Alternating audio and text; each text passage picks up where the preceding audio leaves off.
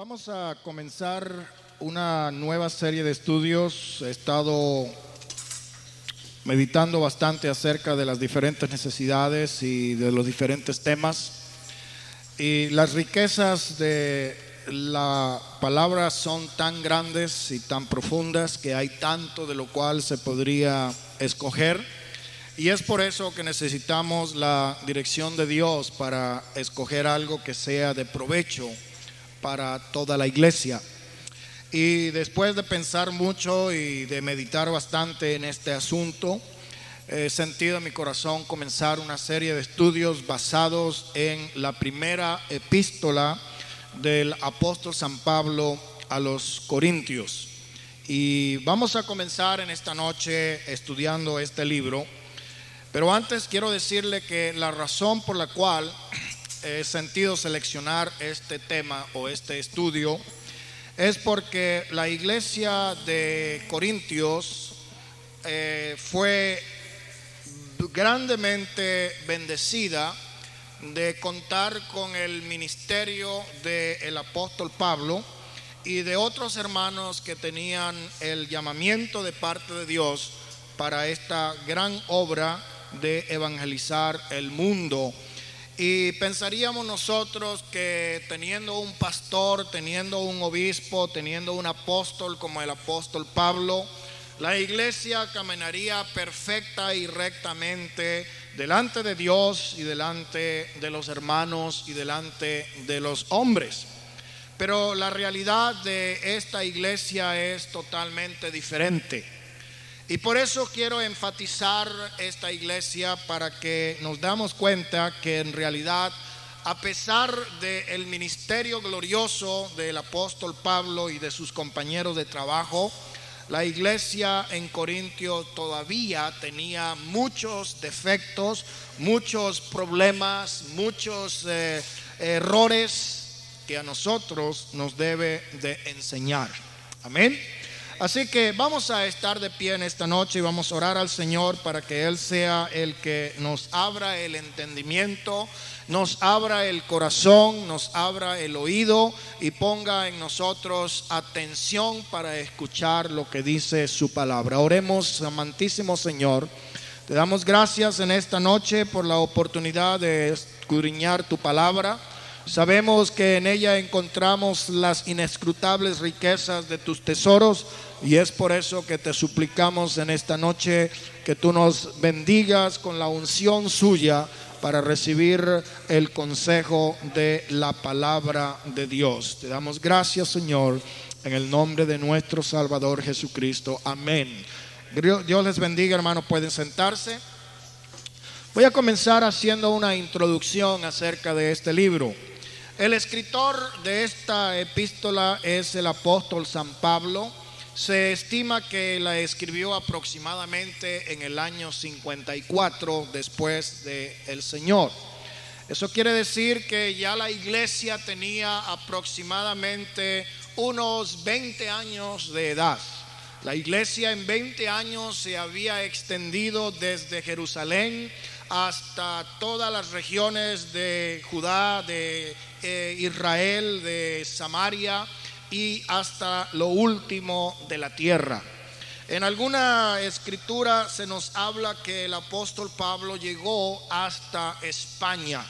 En algunas eh, historias eh, se refiere que también él llegó hasta Inglaterra, a la región de Francia, parte de Alemania, y todo lo que era el mundo conocido lo invadió con el testimonio de nuestro Señor Jesucristo.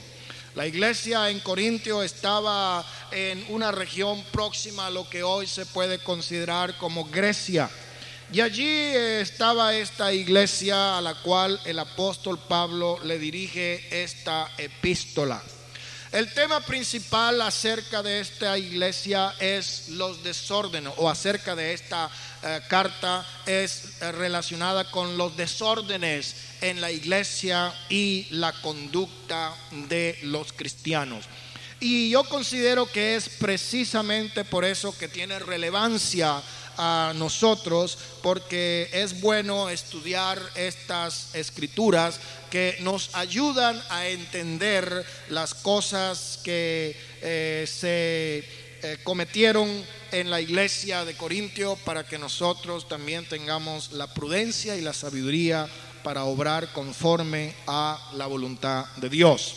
Vamos a abrir el libro en la primera eh, epístola de los Corintios capítulo 1 y voy a comenzar con el primer verso que dice Pablo llamado a ser apóstol de Jesucristo por la voluntad de Dios y el hermano Sóstenes.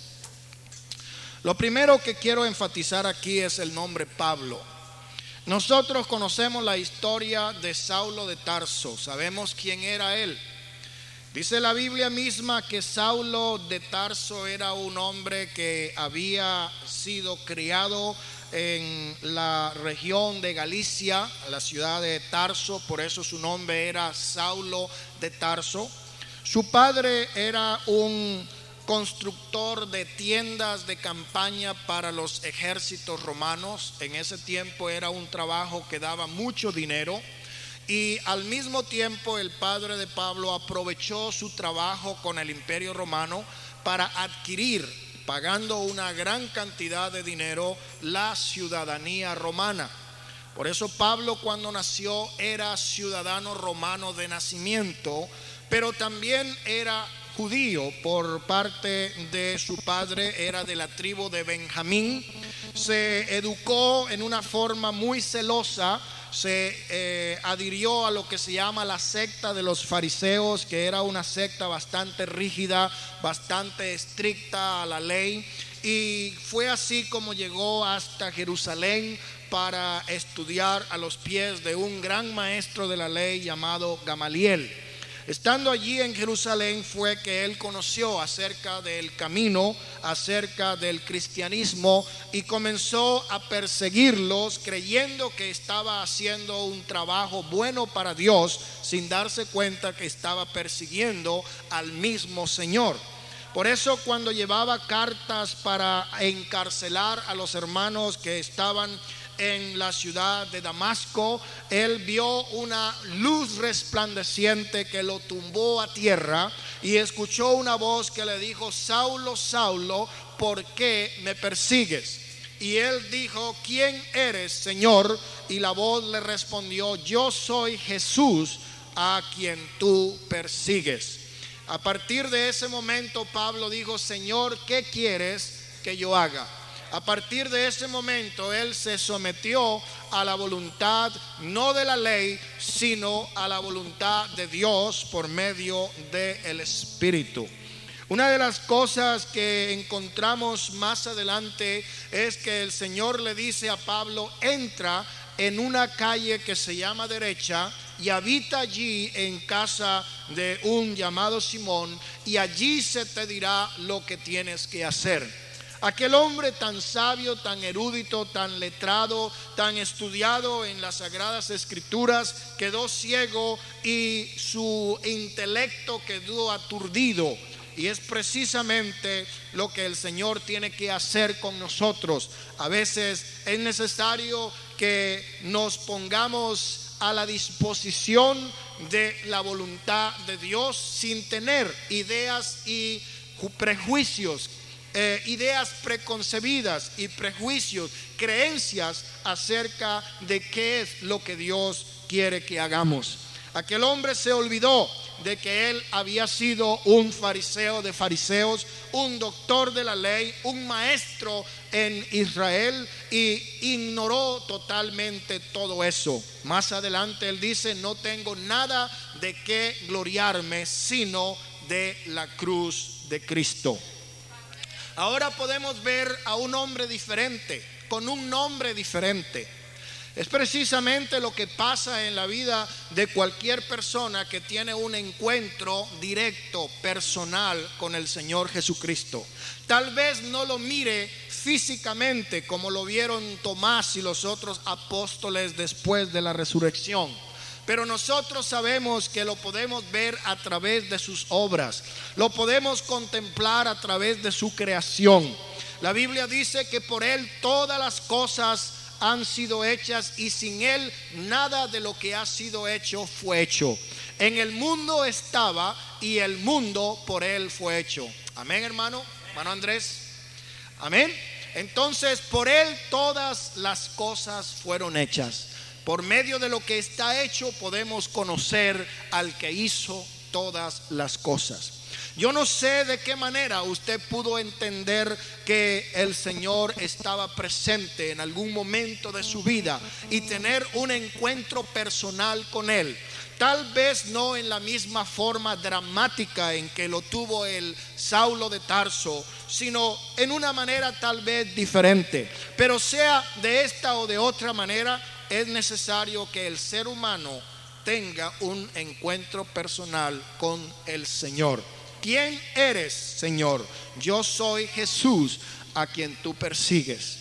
Aquí podemos ver que Pablo, que se llamaba Saulo de Tarso, ahora adquiere una nueva personalidad, ahora adquiere una nueva naturaleza, ahora adquiere un nuevo trabajo, ahora adquiere una nueva manera de pensar, ahora adquiere una nueva manera de actuar y se convierte en primer lugar en un discípulo de Cristo. Yo quiero decirle, hermanos queridos, que hay personas que han llegado a alcanzar lugares muy elevados en el ministerio. Hay personas que Dios ha utilizado para grandes obras en la iglesia del Señor personas que han llegado a ocupar la presidencia de una organización cristiana muy grande, personas que han hecho trabajos muy importantes. Pero antes de llegar a la cumbre es necesario que todos empecemos por abajo como discípulos. Nadie puede aspirar a ser maestro si antes no ha sido discipulado. Nadie puede llegar a ser ministro si antes no ha sido un creyente fiel. Nadie puede aspirar a ser usado de Dios si primeramente no se somete a la mansedumbre y a la paciencia porque hay muchos que han querido adelantarse a los planes de Dios y no han esperado que el Señor mismo los entrene, los prepare, los adapte a su voluntad. Y por eso muchos han fracasado. Pero el apóstol Pablo no fue uno de esos sino que él se sometió humildemente, porque la Biblia dice que el que se humilla será ensalzado y el que se ensalce será humillado. Él no vino con aires de grandeza y con melogomanía creyendo que era algo muy importante, sino que se humilló, se hizo inferior aún a los más pequeños. Y Dios que honra la humildad y la mansedumbre, y vio en este hombre la paciencia, ya lo había escogido desde antes de su llamamiento para una obra muy importante. Cuando Ananías estaba en oración tal vez eh, el Espíritu de Dios le habló y le dijo, ve a este lugar que se llama la calle derecha y allí vas a encontrar a un hombre que se llama Saulo de Tarso. Ve y ora por él porque a él se le ha avisado que alguien va a ir a su auxilio, a su ayuda.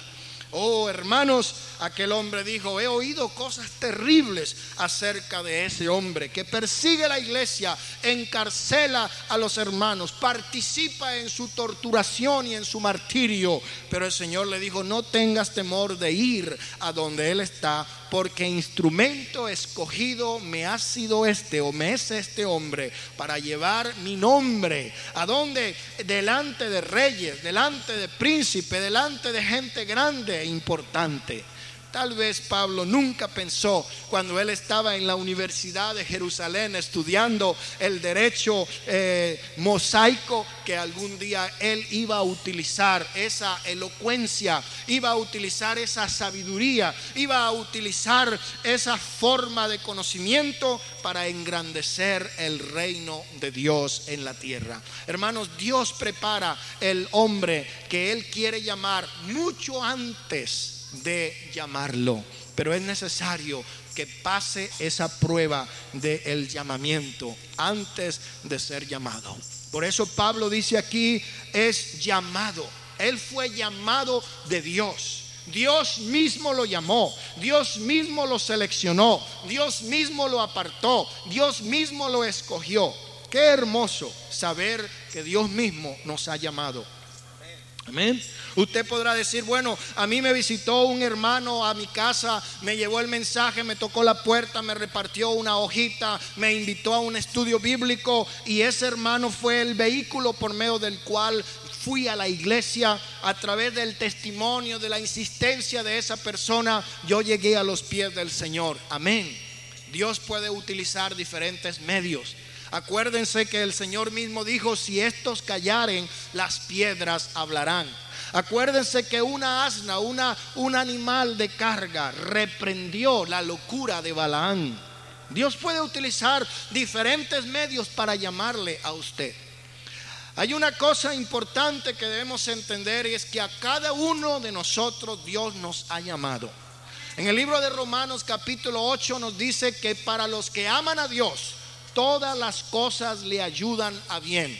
Eso quiere decir que aquellos que aman a Dios tienen la esperanza y la seguridad que las cosas van a marchar bien.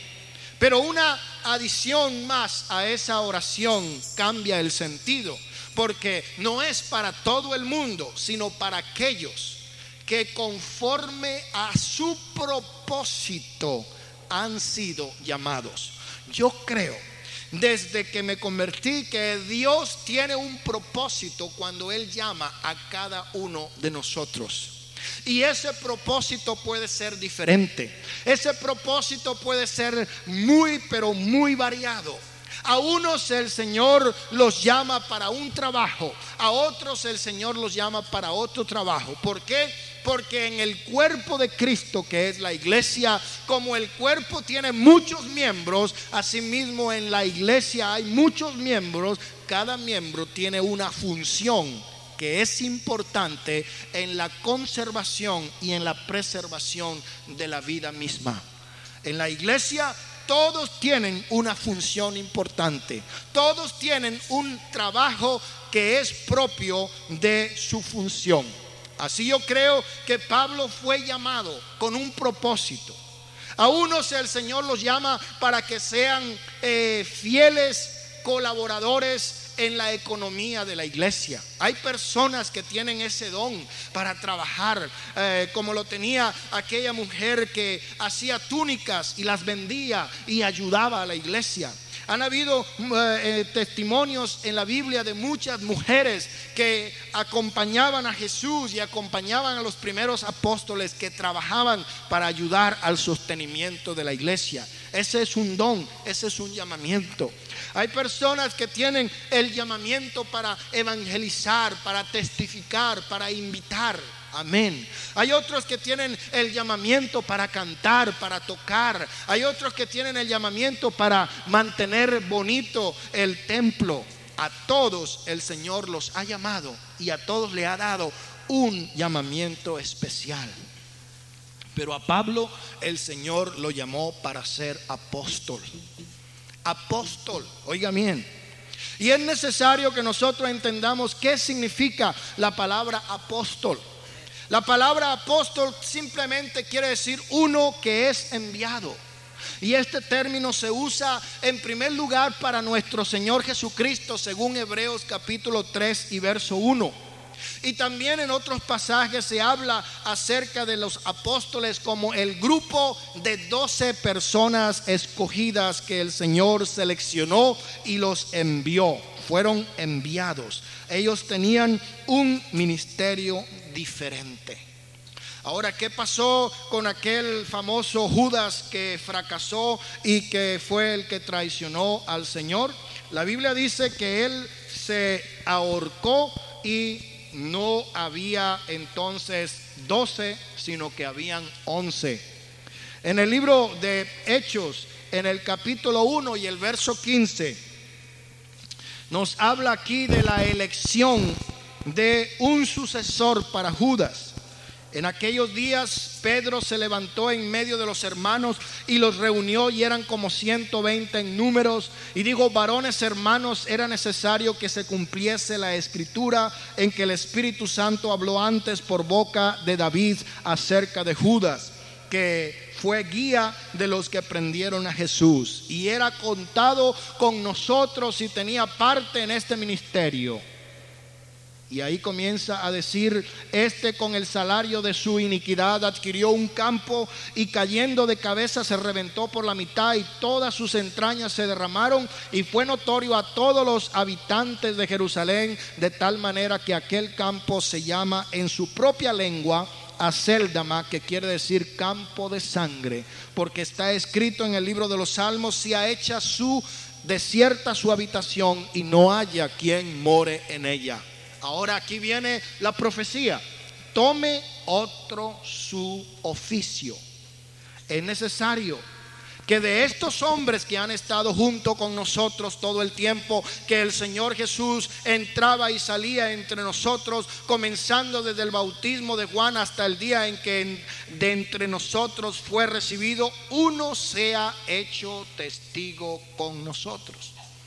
Y de, Después señalaron a dos, a José llamado Barsabás, que tenía por sobrenombre justo, y a Matías, y oraron diciendo, tú Señor que conoce los corazones de todos, muestra cuál de estos dos has escogido para que tome parte de este ministerio y apostolado del que cayó Judas por transgresión para irse a su propio lugar. Y les echaron suerte y la suerte cayó sobre Matías y fue contado con los once apóstoles. Entonces ya eran cuántos? Ya eran doce. La razón por la cual quiero mencionar este pasaje es porque muchos están equivocados creyendo que Pedro, no habiendo todavía recibido el Espíritu Santo, se anticipó a la voluntad de Dios y seleccionaron a Matías como sucesor de Judas, cuando en realidad el Señor estaba era pensando en Pablo. ¿Por qué? Porque hay algunos que creen que solamente 12 apóstoles pudieron haber.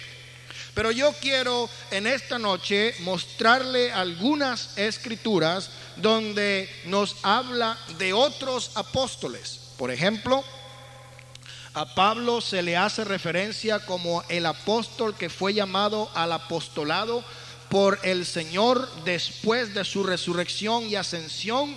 Y también habla acerca de Bernabé en el capítulo 14 del libro de los Hechos y el verso 14. Ahí en 14, 14 del libro de los Hechos dice, cuando lo oyeron los apóstoles. Oiga bien, cuando lo oyeron los apóstoles. ¿Cuáles apóstoles? ¿Tiene su Biblia abierta? Hechos 14, 14. Cuando lo oyeron los apóstoles, ¿cuáles? Bernabé y Pablo. Entonces aquí Bernabé y Pablo son llamados, ¿qué cosa? Apóstoles. Ellos recibieron un llamamiento especial de parte del Espíritu Santo y lo encontramos en Hechos capítulo 3, 13, 1, 3 y verso 2, donde dice, ministrando estos en el Espíritu Santo y ayunando, dijo el Espíritu Santo, apartadme a Bernabé y a Saulo para la obra a la cual los he llamado. Entonces, encontramos aquí el llamamiento de Saulo, de Pablo y de Bernabé como apóstoles de Jesucristo. También hemos ah, hablado acerca de Matías y otras personas que son consideradas apóstoles de Jesucristo. Amén. Entonces Pablo sí tenía derecho de ser llamado apóstol. ¿Apóstol de quién? Apóstol de Jesucristo. Una de las cosas que Pablo dice es que cuando él recibió su llamamiento, no lo recibió de parte de hombres. No recibió su evangelio de parte de los hermanos que estaban en Jerusalén. No recibió el, enseñanza de aquellos que habían sido antes de él, sino que la Biblia dice que él se fue a Arabia y estuvo en el norte de África y durante tres años y medio él estuvo estudiando, él estuvo recibiendo revelación, él estuvo recibiendo sabiduría y Dios le declaró muchos misterios. Es así como él se prepara para predicar su evangelio. ¿Sabe por qué? Porque el evangelio de Pablo era un evangelio diferente. El evangelio que predicaba Pedro y que era patrocinado por la iglesia de Jerusalén era un evangelio que en cierta forma estaba tratando de judaizar al gentil. Estaban tratando de que los gentiles que se convertían se, se volviesen judíos y algunos se les obligaba a circuncidarse, a otros se les obligaba a guardar la ley y había mucho celo en cuanto a eso. Acuérdense que cuando Pedro fue a la casa de Cornelio, él dijo, ustedes saben que es abominable para un judío entrar en la casa de un gentil, pero Dios me ha mostrado que él no hace excepción de personas. Para él Señor, judíos, griegos, todos eran eh, necesitaban eh, recibir el mensaje. Pero Pablo tenía un llamamiento especial. Él fue llamado para ser el apóstol al mundo gentil. Y él tuvo que recibir esta revelación, tuvo que recibir este mensaje, tuvo que recibir este misterio de la iglesia gentil. Y él fue uno de los que advocaron y defendieron un evangelio diferente. Diferente en el sentido que el cristiano no estaba sujeto a las normas de la ley judaica, que no era necesario la circuncisión en la carne, y eso era algo totalmente diferente. Pero el Señor le dio este ministerio, este apostolado y esta revelación al apóstol Pablo. Él fue apóstol. ¿De quién? De Jesucristo. Él fue llamado por quién? Por Jesucristo. Él fue entrenado por quién? Por Jesucristo, por la voluntad de Dios. Fue la voluntad de Dios la que actuó en este hombre. Y aquí se menciona a otro personaje que está también introduciendo Pablo aquí en el primer verso y es un hermano que se llama Sóstenes el hermano Sóstenes, lo encontramos en el libro de Hechos, capítulo 18 y el verso 17. Hechos, capítulo 18 y el verso 17. Aquí nos habla acerca de un alboroto tremendo que hubo en un lugar eh, allí en Corintio. Y dice el verso 17 que todos los griegos se apoderaron de quién? De Sóstenes, principal de la sinagoga, que se había convertido. Este Sóstenes era el pastor de la sinagoga de Corintios. Para que usted sepa, Pablo, que era un judío primeramente, cuando él escribió a los romanos y dijo, no me avergüenzo del Evangelio porque es poder, potencia de Dios para salvación a todo aquel que cree. ¿Y qué más dice? ¿Ah? Al judío primeramente y después al griego. La Biblia dice que el Señor vino a los suyos y los suyos no le recibieron. La táctica, la estrategia, el procedimiento de Pablo es que él llegaba a los judíos, él llegaba a la sinagoga y allí él comenzaba a predicar. Pero cuando él comenzaba a predicar y la gente se daba cuenta que estaba predicando a Jesús, muchos se rebelaban contra Pablo. Uno decían, bueno, pues después te oiremos acerca de este asunto. Otros se burlaban, pero algunos nobles escudriñaban estas cosas para ver si en verdad eran de Dios. Y así todavía hay mucha gente, porque tan como los judíos, están enseñados en sus tradiciones, están enseñados en sus costumbres, están enseñados en sus doctrinas, están enseñados en sus dogmas y cuando se les presenta el Evangelio genuino, dicen, nosotros no creemos eso, creemos de otro modo. No es que sea otro evangelio, porque Pablo dice, si aún uno de nosotros o un ángel del cielo os anunciase otro evangelio diferente, sea anatema. No estamos predicando otro evangelio diferente, no estamos diciendo algo que contradiga la palabra de Dios. Lo que pasa es que como Pablo llegaba a la sinagoga y les presentaba al Mesías, al Salvador, a Cristo, la gente lo rechazaba o lo aceptaba. Hay tres clases de personas. Hay los que rechazan, hay los que dudan y hay los que creen. Y de esas tres clases de gente hay aquí en esta noche. Hay los que creen y dice así es. Hay los que dudan y dice a lo mejor sí, a lo mejor no. Y hay los que rechazan totalmente y dicen yo no quiero escuchar eso. Pero aquí dice la Biblia que Sóstenes era el principal en la sinagoga, es decir, la persona más importante en la sinagoga de Corintio, pero él se había convertido a Jesucristo. Y ahora él está comenzando a padecer por causa del nombre del Señor, porque dice que los griegos se apoderaron de él, le golpearon delante del tribunal. Él fue un mártir por causa del nombre de Jesús.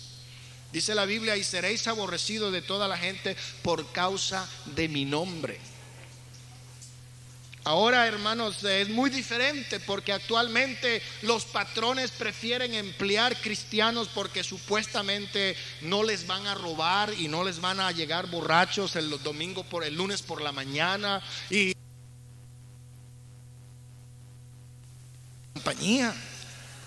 ¿Eh? Y muchas veces en este tiempo el cristiano en lugar de ser perseguido es venerado y honrado y estimado y lo exaltan. Pero en el principio no era así. Cuando se llamó cristiano al creyente en Cristo por primera vez en la ciudad de Antioquía, no era con el propósito de exaltarlo, sino con el propósito de humillarlo. Era un calificativo despectativo, humillante. El llamarse cristiano no era una cosa muy agradable, era un título de desprecio. Y Pedro dice, bueno,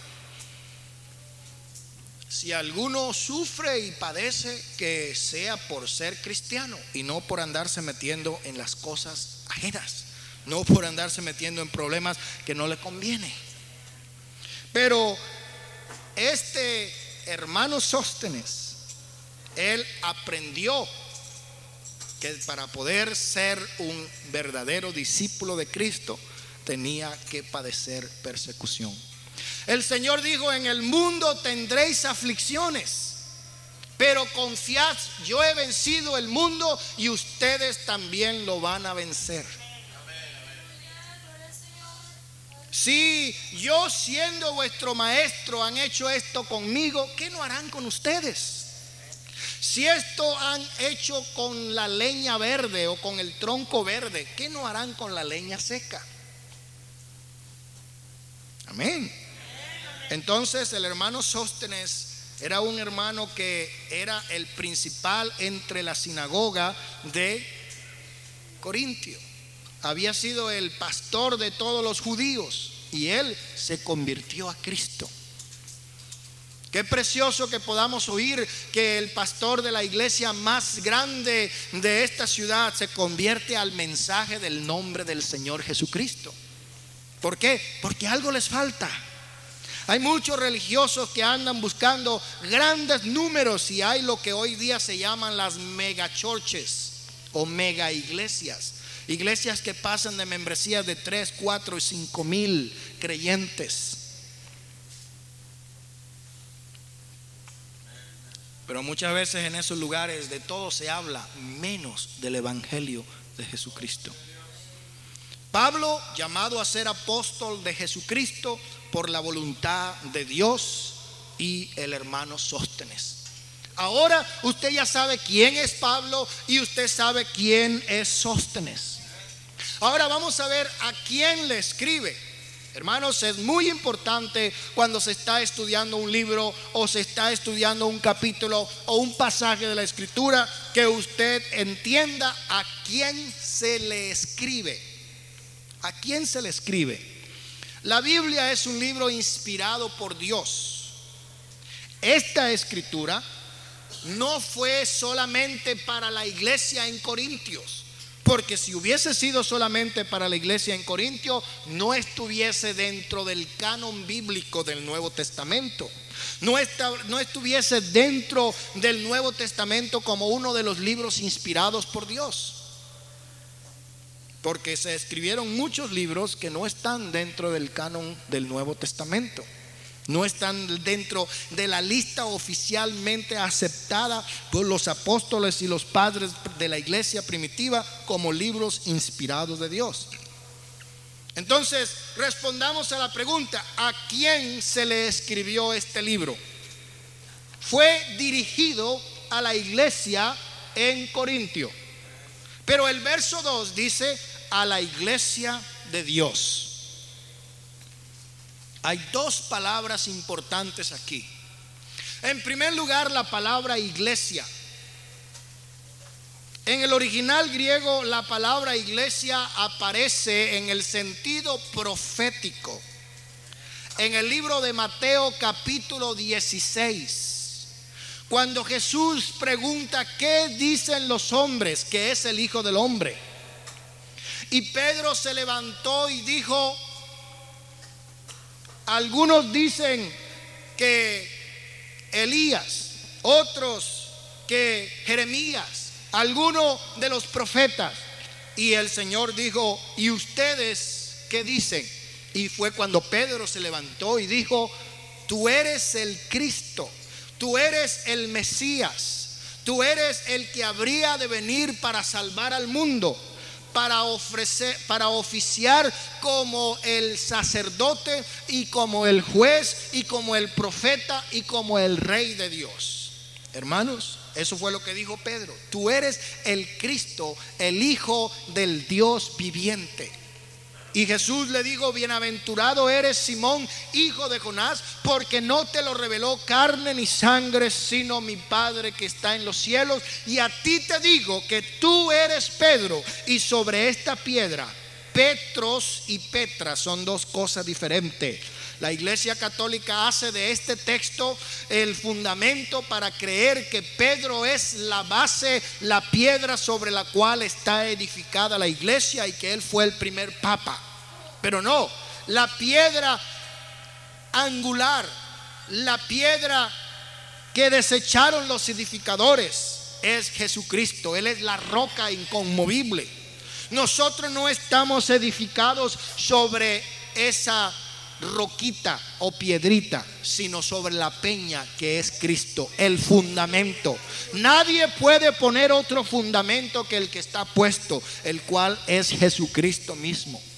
Y el Señor dijo, sobre esta revelación de quién yo soy, edificaré mi iglesia y las puertas del infierno no prevalecerán contra ella. Aquí vemos el sentido futuro de la iglesia. Edificaré mi iglesia en el futuro. La Biblia dice, si Jehová no edificare su casa, en vano trabajan los que la edifican. Y Pablo le escribió a Timoteo diciendo, estas cosas os escribo por si tardo en ir a verlos, sepan cómo deben conducirse en la casa de Dios, que es la iglesia del Dios viviente, columna y baluarte de la verdad. La iglesia, en primer lugar, fue edificada por Jesucristo.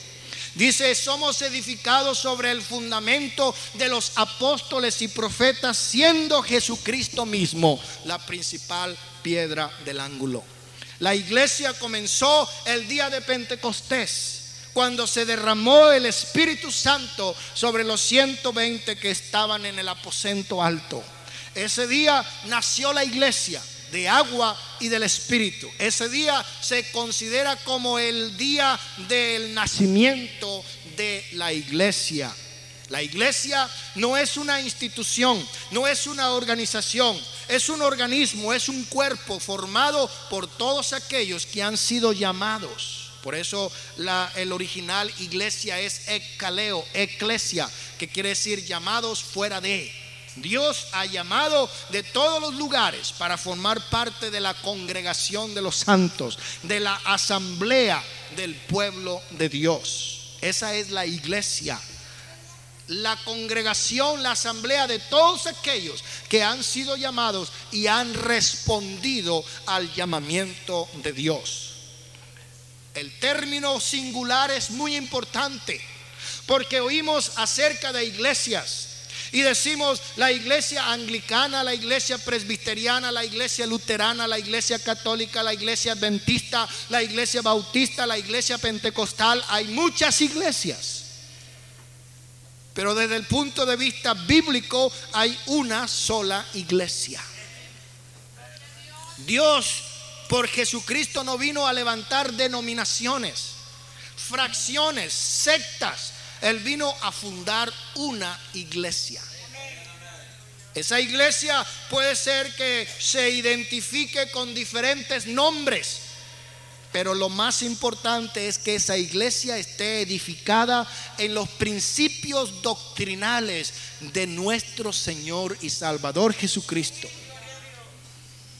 Una iglesia que no esté sujeta al plan de Dios, al proyecto de Dios, al programa de Dios, no es una iglesia de Dios. Se podrá parecer, podrá tener todas las características propias de una iglesia, pero si le falta lo más importante, no deja de ser simplemente un grupo de hombres y mujeres, pero no será la iglesia.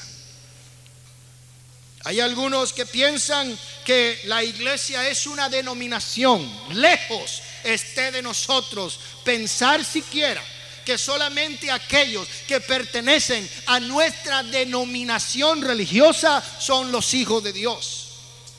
He oído acerca de denominaciones que enseñan a sus creyentes y feligreses que solamente los que estén bajo esa umbrela de ese nombre denominacional son los que van a ser levantados en el rapto. Mentira del diablo. Sectarismo estúpido de muchos que están creyendo que la verdad es monopolio absoluto de una denominación. ¿Por qué? Porque aquí vamos a ver algo muy precioso y es que el Señor en primer lugar habla en singular.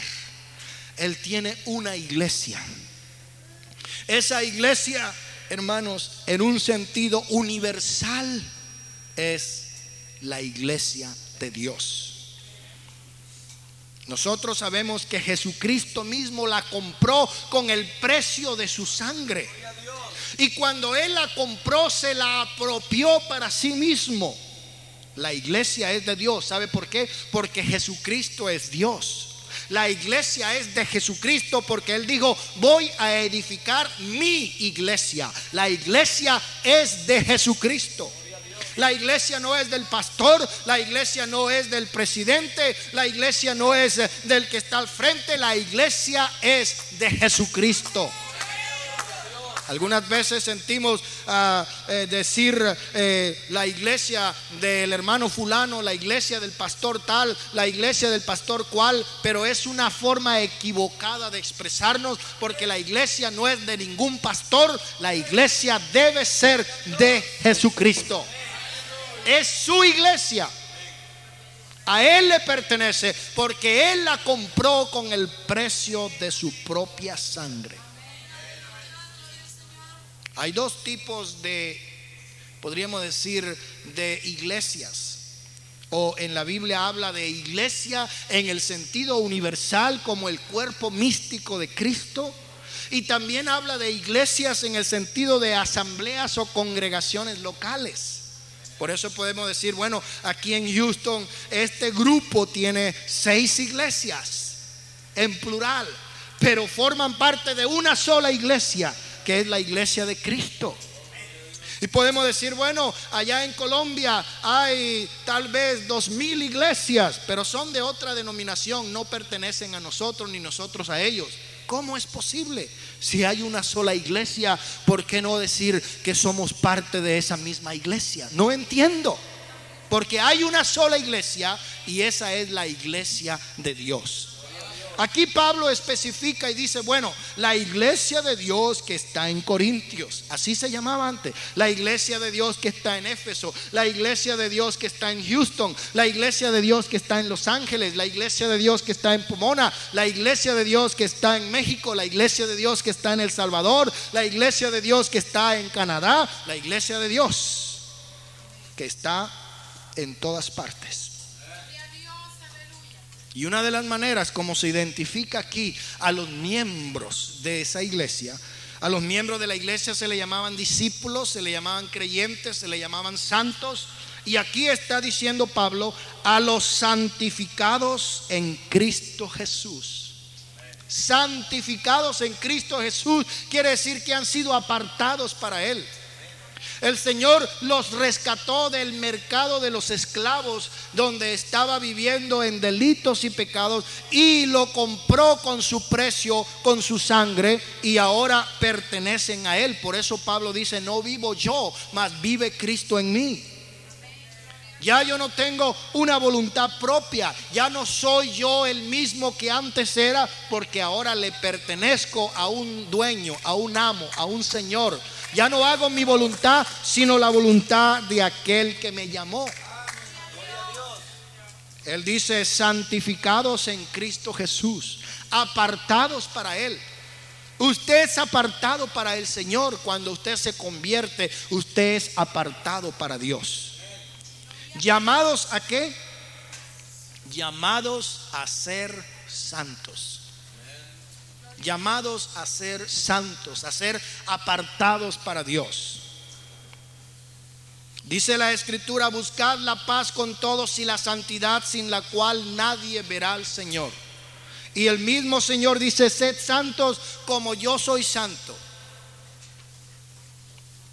Porque para eso han sido llamados todos los creyentes, para ser santos para Dios.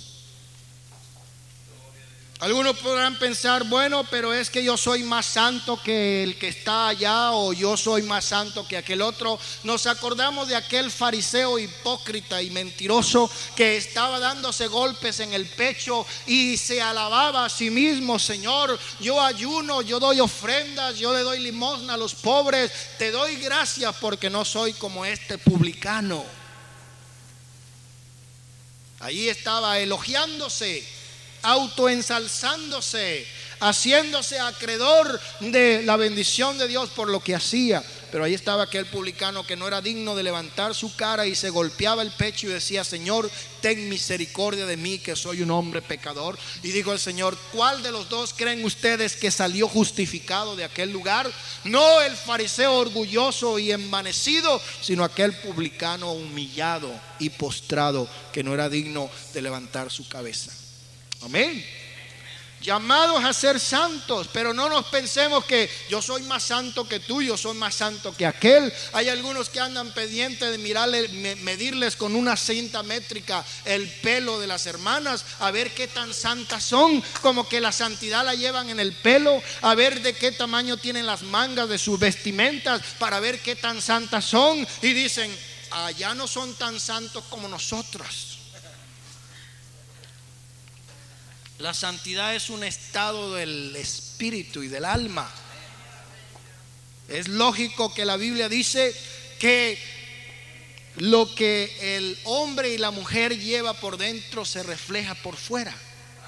Porque de la abundancia del corazón habla la boca. Y de adentro del corazón del hombre es que sale el fruto.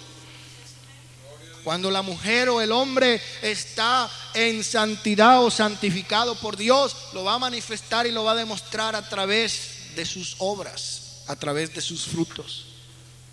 Pero nunca jamás dejemos que la vanagloria se apodere de su mente o de nuestra mente para creer que somos mejores que otros para compararnos con otro. Acuérdense lo que he dicho muchas veces. Cuando usted se compara con alguien que es menos que usted, se va a creer que es muy grande. Pero cuando se compara con uno que es más grande que usted, se va a considerar como que es alguien muy pequeño. Y es mejor que usted sea lo que es. Y no pretenda ser lo que no es. Ni trate de ser lo que no es y lo que no puede ser. Pero viva conforme a la voluntad de Dios, sabiendo que el Señor busca de nosotros frutos dignos de arrepentimiento. Hemos sido llamados a ser santos, pero no solos. Una vez yo pensaba decirle a un pastor, el cielo para usted va a ser un lugar tan sumamente pequeño, porque aparentemente los únicos que se iban a salvar eran ellos. Y era una iglesita que tenía como 15 personas. Y a todo el mundo condenaban. A unos por una cosa, a otros por otra, a otros por esto, a otros por aquello. No había nadie que se le escapase. Y yo dije, para algunos el cielo va a ser un lugar tan pequeño, con tan poca gente, que a lo mejor hasta se van a aburrir ahí porque no van a tener nadie con quien hablar ni qué hacer. Ellos solitos allá en ese cielo tan grandote.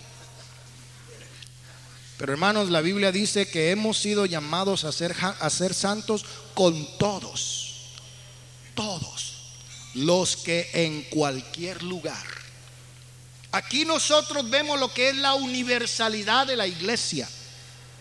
Los que en cualquier lugar, no importa dónde esté, en qué país esté, en qué estado esté, en qué ciudad esté, en qué barrio esté, junto con todos los que en cualquier lugar.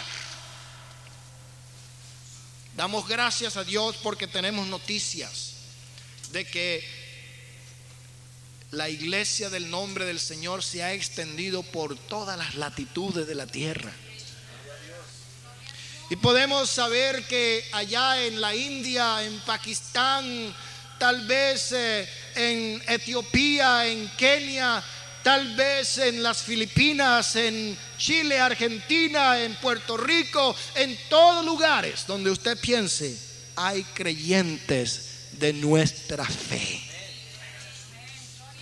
Por eso, hermanos, cuando yo estaba comenzando la iglesia en Venezuela, que habíamos unos poquitos, como 30 hermanos, y yo cerraba los ojos y le decía a los hermanos, no piensen que ustedes son una iglesia pequeñita. Nunca he sido yo eh, eh, eh, diminutivo o pequeñito, no, hermanos pensado en grande, porque la iglesia de Dios no es allí un grupito. Yo cierro mis ojos y digo, hay millones de millones que nadie podrá contar de toda raza, lengua, tribu y nación. Que forma parte de esta gran iglesia de Dios en Cristo Jesús. Juntamente con todos los que en cualquier lugar de la tierra una de las experiencias más preciosas que yo tuve o que he tenido fue la de estar en el país de Bolivia. Yo he contado esto aquí antes. Estuve visitando un pastor colombiano, el hermano Rivero, que lo conoce la hermana Fabiola. Creo que los hermanos también conocen a este pastor que estaba de misionero allá en el país de Bolivia. Ahí llegué a La Paz, Bolivia y estuve en culto con ellos en una ciudad que está a 14 mil pies de altura, donde hace un frío terrible. Pero ahí habían unos hermanos indiecitos que cantaban en su lenguaje en el Aymara. Y allí, hermanos, estaba la presencia de Dios tan hermosa que aunque aquel lugar parecía una congeladora, se encendió el fuego del poder de Dios y comenzaron las personas a hablar en otras lenguas, a danzar en el Espíritu. Y estábamos en aquel lugar sudando porque la presencia de Dios era tan poderosa en ese lugar. Qué precioso, hermano. Gloria al nombre del Señor. He estado en lugares donde hay 3, 4, 5 mil personas escuchando. Pero también he estado en lugares donde hay tres hermanos en un monte sin piso, sin techo, sin bancas. Pero el poder de Dios siempre ha sido el mismo. ¿Qué es lo que debe identificar a la iglesia del Señor en cualquier lugar de la tierra, que se invoque el nombre de nuestro Señor Jesucristo. Porque la Biblia dice que todo aquel que invocare el nombre del Señor será salvo.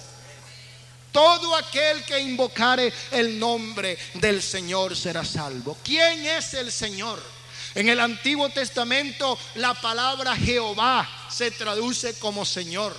Se traduce Adonai como Señor. A Jehová en el Antiguo Testamento, al Dios Padre, creador de todas las cosas, se le conocía como Jehová Adonai. Pero en el Nuevo Testamento más, oiga bien, más de mil veces, más de mil veces se le llamó a Jesús Señor. Es decir, que más de mil veces se llamó a Jesús Jehová, Jehová, Jehová. Otra palabra, otro título con el cual se conoce al Padre en el Antiguo Testamento es Elohim. Pero esa misma palabra que quiere decir Dios se le atribuye al Señor Jesucristo, porque Él es Dios sobre todas las cosas, bendito por los siglos. Fuera de Él no hay otro, porque en Él habita la plenitud de la divinidad corporalmente. En Él estamos completos. Él es la imagen visible del Dios invisible. Por Él todas las cosas fueron criadas, por Él todas las cosas subsisten. Es necesario invocar el nombre del Señor Jesucristo. Hay muchos que le tienen fobia al nombre del Señor Jesucristo.